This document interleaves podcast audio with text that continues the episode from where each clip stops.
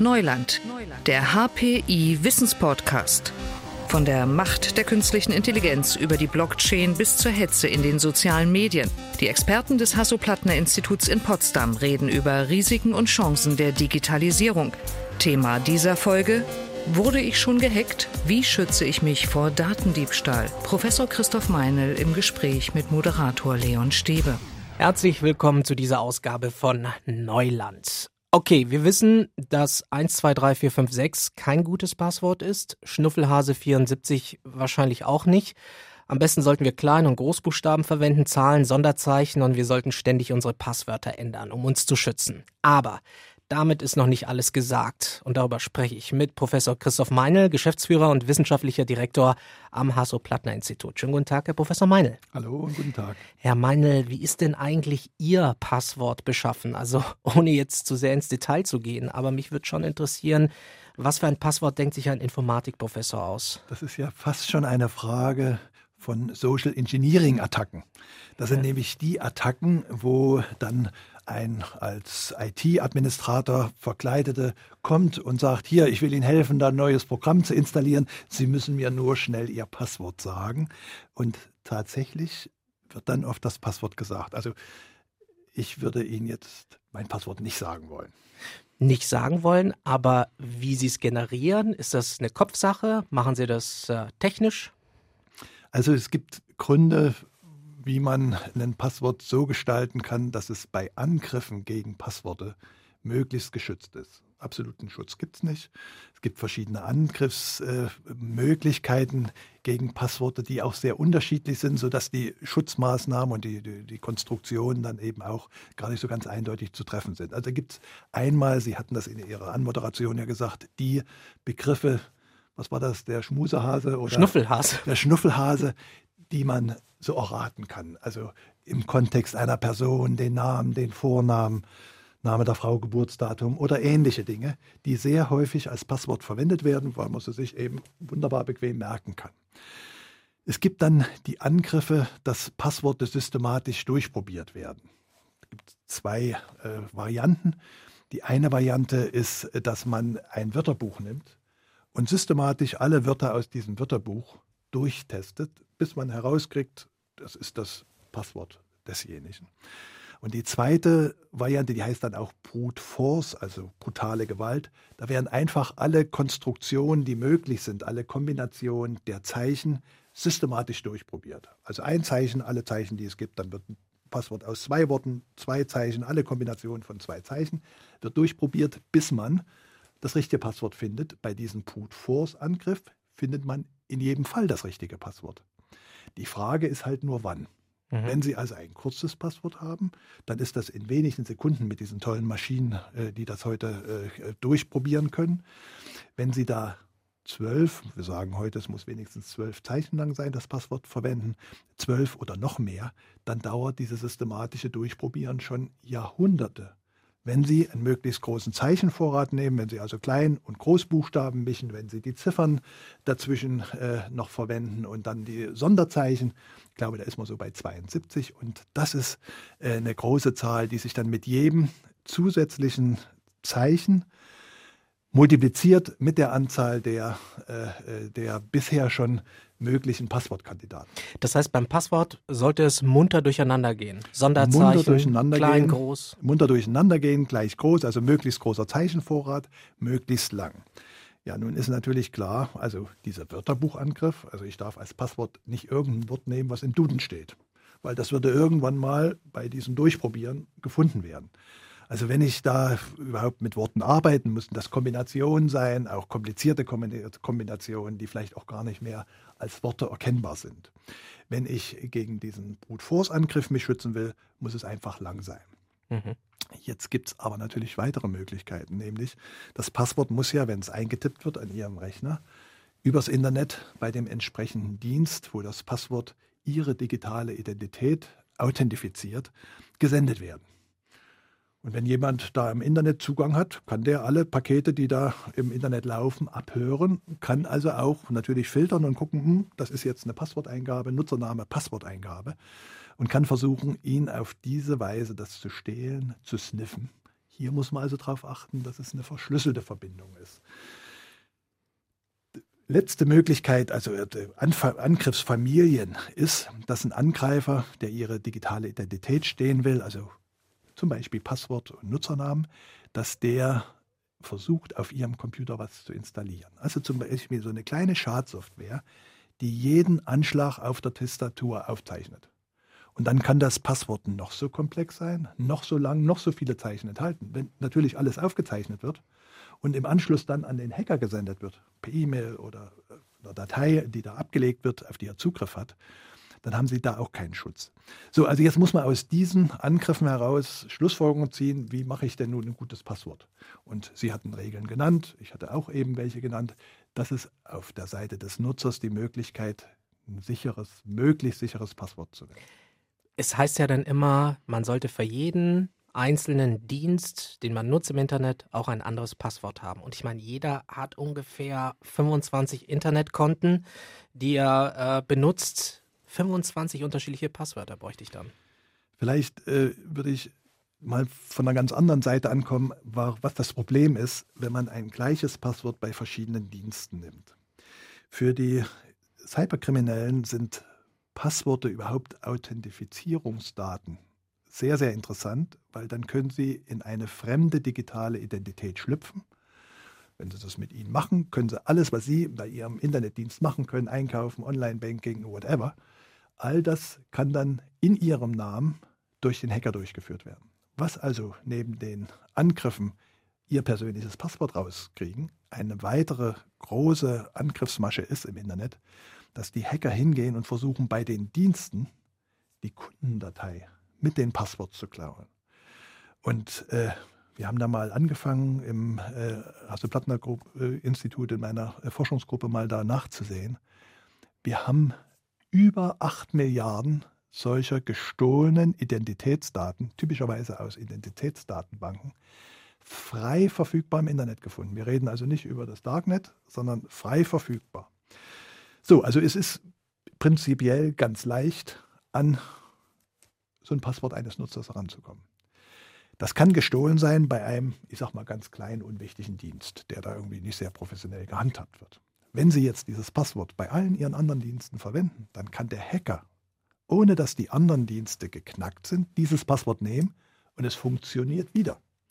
Also äh, das ist ganz wichtig, dass man da für jeden Dienst ein anderes Passwort wählt und auch das nicht so macht mit einfach 1, 2, 3 ranhängen oder die Abkürzung des Namens dieser, äh, dieser, dieses Dienstes, sondern da muss man sich mehr einfallen lassen. Und tatsächlich ist das natürlich jetzt eine Geschichte, wo das langsam die übliche Merkkapazität übersteigt. Da also da ist meine, meine Festplatte im Kopf nicht geschaffen dafür. Ja, ja, 25 ja. Passwörter und dann mit Sonderzeichen und so mir das zu merken. Nein, nein, also da äh, gibt es Hilfen, auch wieder mit Vor- und Nachteilen. Aber äh, das sind die sogenannten Passwortmanager. Das sind Programme, die gibt es in verschiedenen Ausführungen. Das kann man als einen Dienst äh, aus dem Internet in der Cloud äh, benutzen. Das kann man auf seinem eigenen Computer speichern. Das ist ein mit einem, mit einem einzigen Passwort, das kann dann ganz kompliziert sein, gesichertes Programm, wo dann die einzelnen Passworte für die einzelnen Dienste gespeichert werden und Sie müssen die dann typischerweise gar nicht mehr selber eingeben, sondern dieser Passwortmanager erkennt, bei welchem Dienst Sie sind und gibt dann genau das richtige Passwort raus. Das können jetzt also wirklich komplizierte, sehr kryptische Passworte sein, äh, wo man sich nichts mehr merken muss, außer diesem Superpasswort, was Ihnen diesen äh, Manager öffnet. Sie haben gesagt, es gibt Vor- und Nachteile. Was sind die Schwächen von diesen Passwortmanagern? Kann man die auch angreifen? Also äh, das hängt von der Versorter ab, wenn das also ein äh, System ist, was auf dem eigenen Rechner läuft der eigene Rechner gehackt wird oder Malware, wie dann zum Beispiel dieser, dieser Keylocker, der alle Anschläge aufzeichnet, dann kann der natürlich auch aufzeichnen, diese Super-Passwort in dem Moment, wo es eingetippt wird. Zweiter Punkt ist, wenn der Computer abstürzt oder neu aufgesetzt werden muss oder ein Angriff läuft. Sie müssen natürlich dafür sorgen für das regelmäßige Backup. Das heißt, dass Ihre Daten wirklich auch im Fall, dass Ihr Computer nicht mehr funktioniert, zugreifbar ist. Nachteil bei dieser Lösung, da haben alles voll in der eigenen Hand, ist, dass Sie fürs Handy natürlich zunächst mal nicht auf ihren Passwortmanager auf dem Computer, auf ihrem Laptop zugreifen können oder auf ihrem Pad. Wenn man jetzt den zweiten Typ von Passwortmanager nimmt, das sind die, die, im, die als Dienst im Internet verfügbar sind. Auf der Cloud. Auf der Cloud. Dann ist es ganz egal, mit welchem Ihrer Geräte Sie zugreifen. Sie können das und können dann die Dienste besuchen und die Dienste dieses Passwortmanager in, in, in, Anspruch nehmen und der kann dann das Passwort zum jeweiligen Dienst, den Sie gerade äh, nutzen wollen, suchen.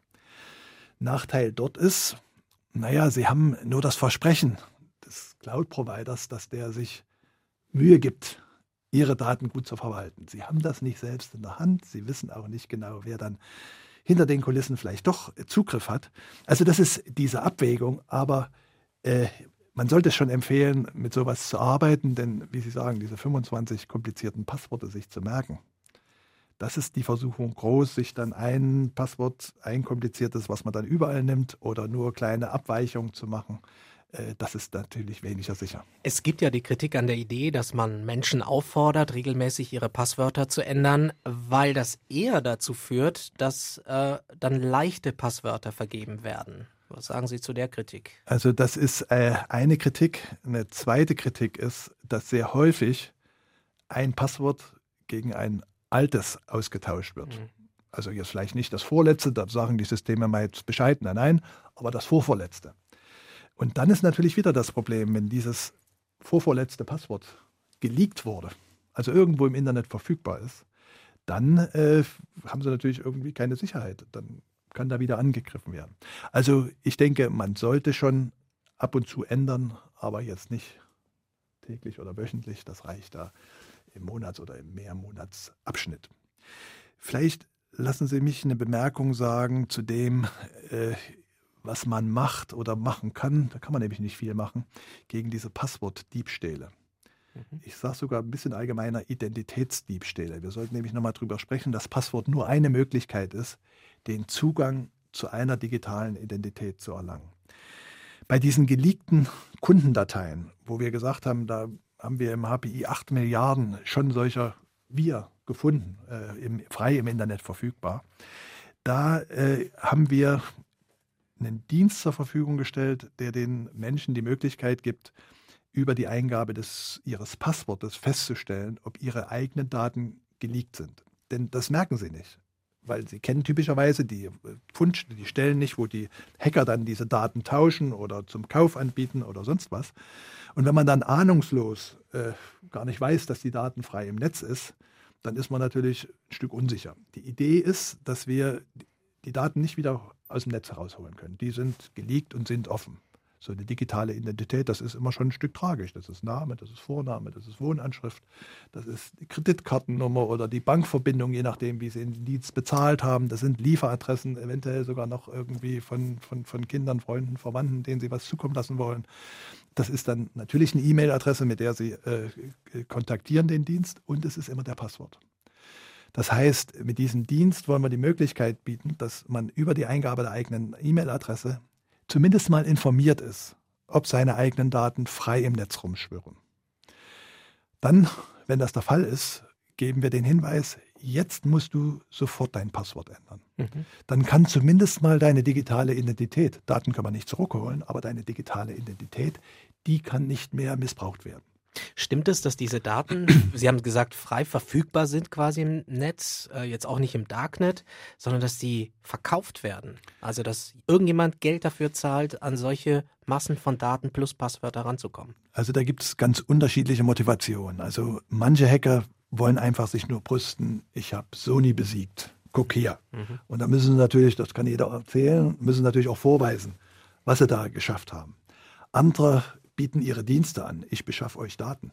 Guck mal, ich habe das schon dort geschafft. Wieder andere wollen das gegen irgendwas tauschen. Also da gibt es ganz unterschiedliche Geschäftsmodelle, nicht nur im Darknet, sondern eben auch im, im, im frei zugänglichen Internet. Im Darknet, da vermutet man ja sowas, nicht, dass mit solchen illegalen Dingen gehandelt wird. Gerade heute war wieder so eine Meldung, äh, für einen sehr großen Preis äh, da Daten zu verkaufen. Äh, aber unsere Daten, die wir im ID-Leak-Checker des Hasso-Plattner-Instituts verwenden, diese 8 Milliarden, das sind alles Daten nicht aus dem Darknet, Weil da wissen wir auch nicht, äh, ja, wir können ja nur das, äh, wo die Nutzer wirklich eine, eine Gefahr ausgeht, dass sie da äh, betroffen werden. Äh, wenn wir noch ein klein bisschen Zeit haben, ist eine weitere Beobachtung sehr erschreckend. Also durch diese 8 Milliarden, 8 Milliarden äh, Identitätsdaten, die wir da im Netz gefunden haben, da sind bei einem Drittel die Passworte im Klartext gespeichert. Jetzt muss man technisch wissen, dass es eigentlich einem Diensteanbieter, wenn Sie so einen Account einrichten und wenn Sie über das Passwort ein gemeinsames Geheimnis haben, dass der Sie wiedererkennen kann. Denn mhm. der kann Sie nicht an der Stimme erkennen, nicht an Gestalt, auch nicht an dem, was er hinschreiben, da kann ja jeder schreiben, äh, ich bin Christoph Meidel. Nee, er erkennt Sie an diesem Passwort. Und eigentlich professionell ist, dass diese Passworte bei diesem Dienst in einer verschleierten Form gespeichert werden. Und zwar so verschleiert, dass man aus den kryptischen, verkrypteten Passworten nicht wieder das Originalpasswort errechnen kann. Warum machen das Unternehmen? Warum ähm, speichern sie unsere Passwörter in Klarnamen? Also ist das, das eine finanzielle Frage? Das oder? ist mir ein Stück unerklärlich, es ist fehlende Professionalität. Weil dieses Hashen, also da muss man einfach, wenn das Passwort ankommt, eine Funktion drauf anwenden. Das ist einmal eingerichtet, kostet keine Zeit, kostet kein Geld. Und bevor man das ablegt. Äh, das ist Nachlässigkeit, das ist unprofessionell. Äh, also ich kann mir das nicht erklären und bin selbst durch diese Zahlen erschrocken, weil wir lehren ja, wir, wir, wir bilden ja aus als Informatiker äh, die jungen Leute, die dann sowas bauen. Äh, und das ist sowas von selbstverständlich, dass die Passwörter da in einer geschützten Form nur niedergelegt werden kann. Und jetzt nochmal der Punkt, wenn Sie dann ein Passwort für viele Dienste nutzen, und dieses Passwort in dieser geleakten Datenbank im Klartext steht, dann ist das null Problem, das auszuprobieren.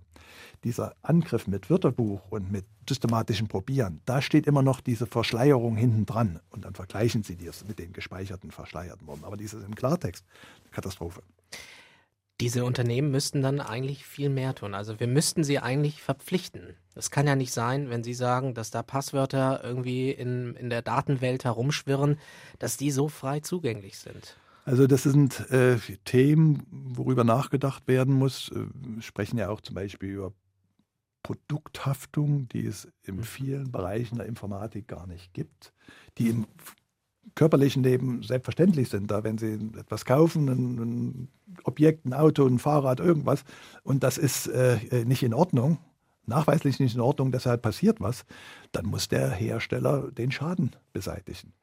So etwas Ähnliches bräuchten wir auch in der digitalen Welt. Das ist jetzt nicht nur für Passworte interessant und dieses unprofessionelle äh, Speichern im Klartext, das ist auch für viele Programme die ihnen angeboten werden und die dann nicht richtig funktionieren oder einen Seiteneffekt haben oder äh, ihren Computer öffnen durch eine, durch eine Softwarelücke, durch eine Angreifbarkeit, dass damit äh, plötzlich ein Hacker auf ihren Computer kommen kann. Also eigentlich brauchen wir das dort. Es ist nur so furchtbar schwer zu fassen, was so ein Schaden ist, wenn das Fahrrad da irgendwie bricht und, und sie einen Unfall haben, dann ist das irgendwie gut rekonstruierbar. Beim Digitalen war das jetzt ein schlecht konfigurierter Computer. Ist da das Programm nicht richtig aufgesetzt gewesen? Ist das ein Fehler im Programm gewesen? Ist das eine Fehlbedienung? Ist sehr viel schwerer zu charakterisieren. Und insofern überlegt man, was man da machen soll, hat noch keine richtige oder befriedigende Antwort gefunden. Und das ist schade. Sie beschäftigen sich ja dann auch oder müssen sich damit beschäftigen mit der anderen Seite, mit der dunklen Seite, also mit den Hackern, weil sie ja äh, auf diese Millionen, Milliarden Daten schauen, die auch im Netz frei verfügbar sind. Was ist Ihre Erfahrung oder Ihre Erkenntnis? Wie schnell lernen Hacker dazu mit ihren Systemen? Ähm, die wissen ja wahrscheinlich auch, wie wir uns schützen. Also das ist äh, insofern gar nicht so leicht zu beantworten, weil es in dieser Hackergemeinde so ganz unterschiedliche Typen gibt, die dort als Cyberkriminelle unterwegs sind, ganz unterschiedliche Motivationen. Das fängt an von den berühmten Script-Kiddies, also dass junge Leute da irgendwas ausprobieren am Computer, spielen, sie haben viel Zeit, sie sind neugierig, äh, auch keinen großen Respekt vor Dingen. Und insofern ist man dann einfach stolz, man hat es geschafft, man hat so eine Login-Seite überwunden, obwohl man gar nicht drin ist. Das ist, äh, hilft, Dinge, Schwachstellen aufzudecken. In meist ist das gar nicht die gefährlichste Gruppe, weil die haben einfach Spaß und Freude und Neugier. Aber interessant, wie schnell es dann gehen kann. Ne? Also ohne große IT-Kenntnisse ja, eigentlich. Ja. Die haben nicht bei Ihnen studiert. Nein, nein, also die üben das in, in langer Zeit täglich und, und probieren da aus, sind wie Jugendliche dann auch sehr lernfähig und machen die Kombination und jene und haben auch Geduld und äh, Zeit, das zu tun. Das geht dann weiter über diejenigen, äh, die äh, jetzt mal Software testen wollen, Systeme testen wollen, um dann zu sagen, hier Mensch, Microsoft, da hast du einen Fehler gemacht. Also das ist so die traditionelle Hackergruppe, Gruppe, Computer Chaos Club, zu sagen, hier, da ist eine Lücke im Programm, äh, die das dann aber öffentlich machen. Und sobald das öffentlich ist, kann es repariert werden. Dann gibt es wieder diejenigen, die genauso nach solchen Schwachstellen suchen, in Softwaresystemen, in den Netzwerkprotokollen, in den Anwendungen. Aber wenn sie eine gefunden haben, die dann für sich behalten, das sind so die Zero Days, äh, beziehungsweise versuchen dann Geschäft zu machen. Zu sagen, ihr liebe Hacker, ich habe jetzt einen tollen Weg gefunden, wie ihr unter Ausnutzung dieser Schwachstelle da reinkommt oder das stehlen könnt oder das äh, blockieren könnt. Äh, dann sind, äh, ich sag mal, die ganz normalen Kriminellen, die einfach das Internet nutzen, ihre Arbeit zu unterstützen, also Anschläge zu planen, äh, Diebstähle, Leute auszuspionieren und anders. Dann haben wir die Gruppe der äh, professionellen Industriespione, die Gruppe derjenigen, die für einen fremden Staat äh, da was tun.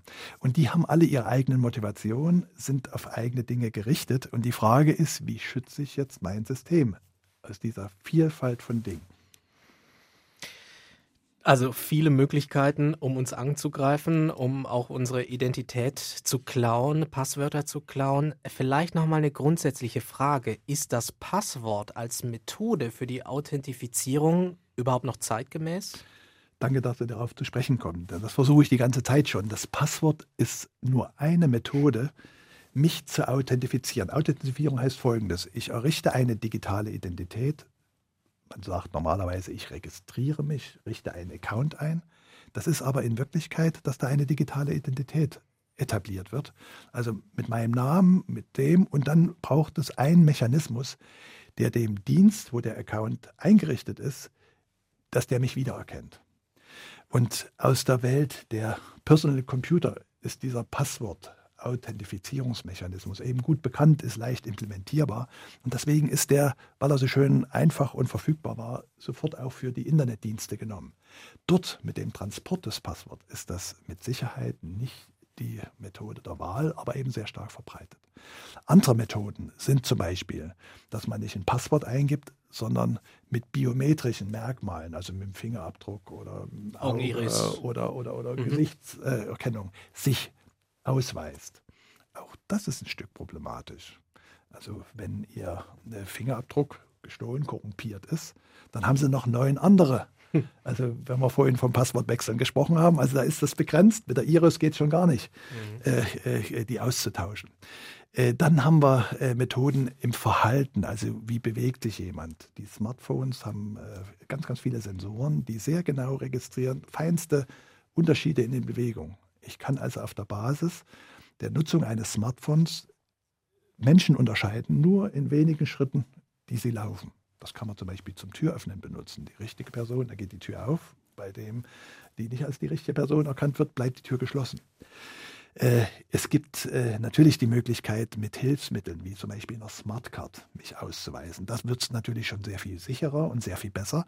Aber Sie brauchen dann zum Beispiel einen Smartcard-Leser oder Sie brauchen einen zusätzlichen Token. Äh, ein Begriff fällt sehr häufig, äh, nämlich der Begriff der Zwei-Faktor-Authentifizierung. Man unterscheidet da äh, verschiedene Ansätze. Also zum Beispiel das Passwort, da weiß ich etwas. Es ist ein gemeinsames Geheimnis mit dem Dienst und mir vereinbart bei der Registrierung und daran kann der Dienst mich immer wieder erkennen. Bei Besitz ist es Smartcard oder etwas. Ich habe etwas, was kein anderer hat und dadurch, dass ich das habe, glaubt mir der Dienst, dass ich es bin und öffnet den Account. Der dritte ist ein Merkmal. Ich habe also zum Beispiel einen Fingerabdruck, was kein anderer in dieser Weise hat und der Dienst erkennt mich am Fingerabdruck. Wenn wir jetzt über Mehrfaktor-Authentifizierung reden, dann ist das eine Kombination von verschiedenen Dingen. Also zum Beispiel von Besitz und Wissen, eine Smartcard. Typischerweise weisen Sie mit dem Besitz der Smartcard erster Faktor nach, dass Sie etwas besitzen. Und dass Sie die Smartcard freischalten können, Sie müssen ja da eine PIN eingeben. Das ist wieder das Wissen, was Sie nur haben. Also nicht jeder, der Ihre Smartcard hat, kann die auch nutzen, sondern erst in der Kombination mit, dem, mit der PIN kommt das. Das wäre so eine typische Zwei-Faktor-Authentifizierung. Und natürlich, je mehr Faktoren ich äh, überprüfe als Dienst, um den Nutzer wiederzuerkennen, umso sicherer wird das. Aber im Gegenzug eben auch unbequemer für den Nutzer. Ja, meine Vision wäre ja, dass mein Gerät mich automatisch erkennt. Sie haben ja gesagt, also das mit den Bewegungsprofilen habe ich so noch nicht gehört. Also ich näher mich meinem Computer, er geht an und weiß, ich sitze vor diesem Computer. Da sind wir noch nicht. Also äh, wir haben gerade ein Forschungsprojekt auch zusammen mit einem Startup, mit Nexenio, wo wir mal versuchen, das auszuprobieren. Also wir können schon ziemlich gut an der Bewegung in wenigen Schritten ein Smartphone erkennen, ob also wenn ich mit meinem Smartphone laufe, dann erkennt das, ob ich es bin oder, ob jemand anders mein Smartphone benutzt.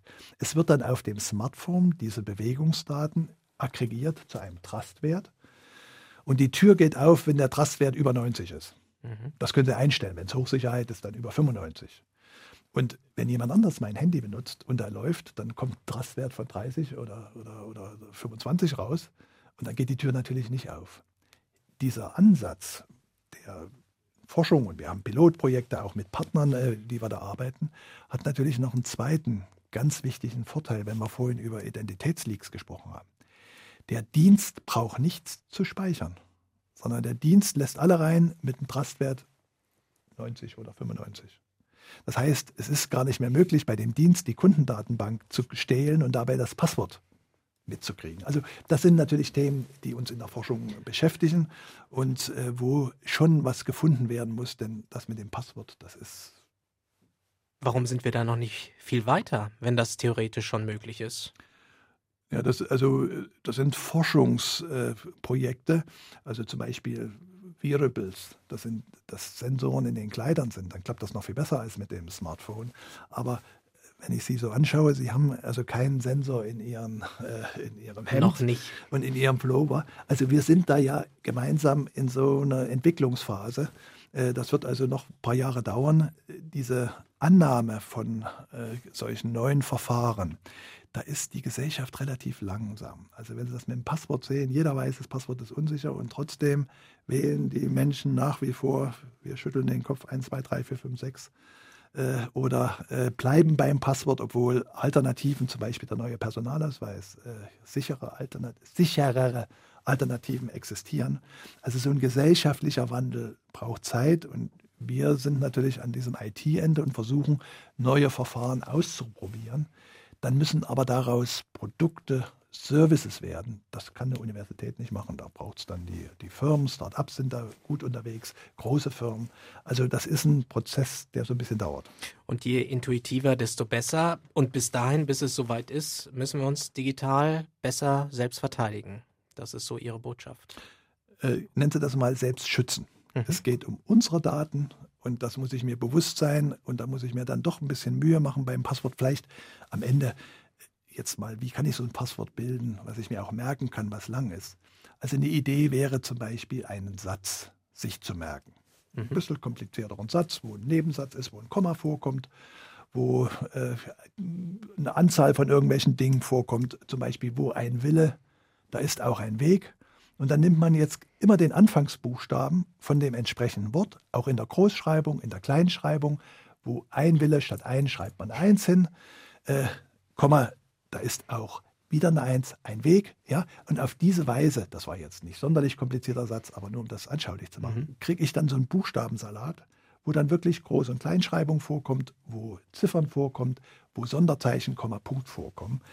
Da kann man, also zum Beispiel für so einen Passwortmanager, das Superpasswort, äh, sich das merken. Man muss es sich nämlich merken. Das Fatalste, was man machen kann, ist sich ein tolles Passwort ausdenken, auf einen kleinen Post-it schreiben, und, und sich dann Geldbeutel. Äh, in Geldbeutel oder wir haben auch schon in Studien erlebt, dass das an den Monitor geklebt wird. Äh, also man muss es sich merken, sonst, wenn das irgendwo aufgeschrieben ist, dann ist natürlich für Fremde, für Dritte wieder die Möglichkeit, darauf zuzugreifen. Es lohnt sich, sich mit dem Passwort zu beschäftigen. Vielen Dank, Professor Christoph Meinl, der Geschäftsführer und wissenschaftliche Direktor am Hasso-Plattner-Institut. Herr Meinl, danke Ihnen sehr für das Gespräch. War eine Freude. Und in unserer nächsten Folge von Neuland geht es um Algorithmen, was das eigentlich genau ist und äh, wie machen sie Dienste im Netz und den Computer intelligenter. Das dann das Thema in der nächsten Ausgabe. Digitales Wissen verständlich auf den Punkt gibt es alle zwei Wochen bei Neuland, dem Wissenspodcast des Hasso-Plattner-Instituts.